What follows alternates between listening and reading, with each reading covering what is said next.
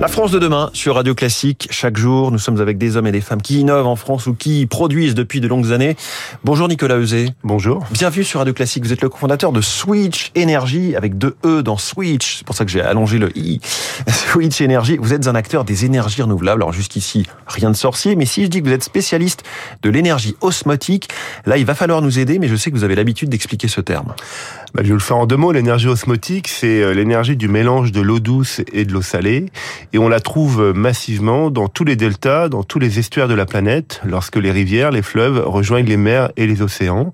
Et c'est une source massive d'énergie qui est évidemment renouvelable, puisqu'en permanence, l'eau des rivières rejoint les océans, et euh, qui est évidemment totalement décarbonée et qui permet de produire de l'électricité de façon permanente. Et ça fait 75 ans que les chercheurs, les industriels cherchent à j'allais dire, apprivoiser, dompter cette énergie pour pouvoir faire euh, de l'électricité ou de l'hydrogène. Et euh, malheureusement, il y avait des, des, des limites technologiques qui empêchaient euh, de le faire à grande échelle. Et grâce à la recherche française et à des travaux du, CNRS sur lesquels on s'appuie, on a pu mettre au point une nouvelle technologie qui permet maintenant le développement à très grande échelle de l'énergie osmotique pour produire de l'électricité. Ah, je trouve ça passionnant.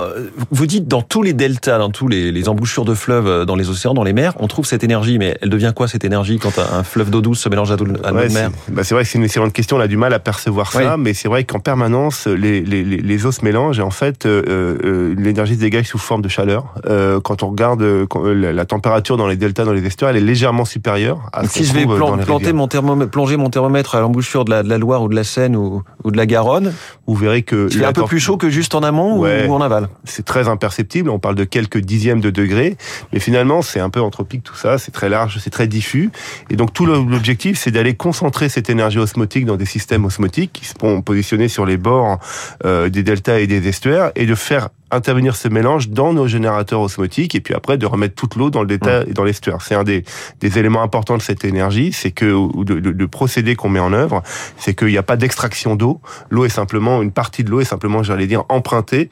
Euh, le mélange se fait dans nos systèmes et retourne après euh, dans Vous le mettez, euh, j'allais dire, deux grosses canalisations de part et d'autre, si je simplifie un peu à l'extrême. Exactement, c'est exactement ça. Et puis après, on a un système sur sur le bord.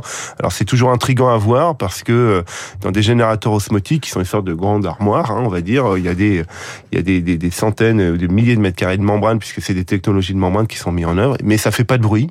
Euh, il n'y a pas de machine tournante, il n'y a pas de fumée, il n'y a pas de haute tour ou quoi que ce soit. Donc c'est assez surprenant à, voir. Il se passe pas grand chose. Enfin, on voit pas grand chose. Et en fait, on a de l'électricité.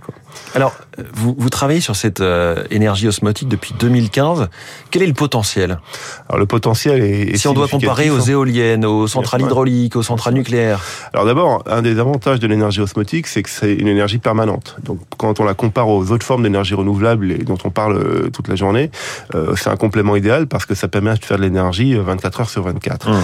et puis en termes de potentiel, pour répondre à la question, à l'échelle de la planète, si on se projette à 20, 30 ans, on pourrait produire jusqu'à 15% de l'électricité de la planète avec l'énergie osmotique. Donc c'est massif. Hein. Aujourd'hui, on prévoit encore qu'en 2050, près de la moitié de l'électricité de la planète viendra du gaz et du charbon l'énergie osmotique, c'est un nouveau pilier de la transition qui permettra finalement de continuer à réduire la trace des énergies fossiles dans, dans, dans le mix énergétique.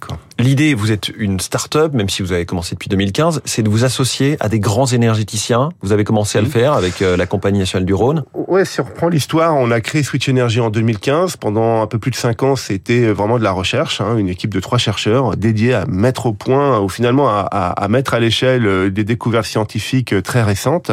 Et puis depuis deux ans, on est en train, de, un peu plus de deux ans, faire le passage à l'échelle industrielle.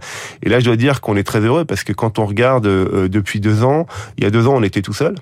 Hein. Et puis euh, aujourd'hui, on a une cinquantaine de collaborateurs qui nous ont rejoints, qui nous font confiance.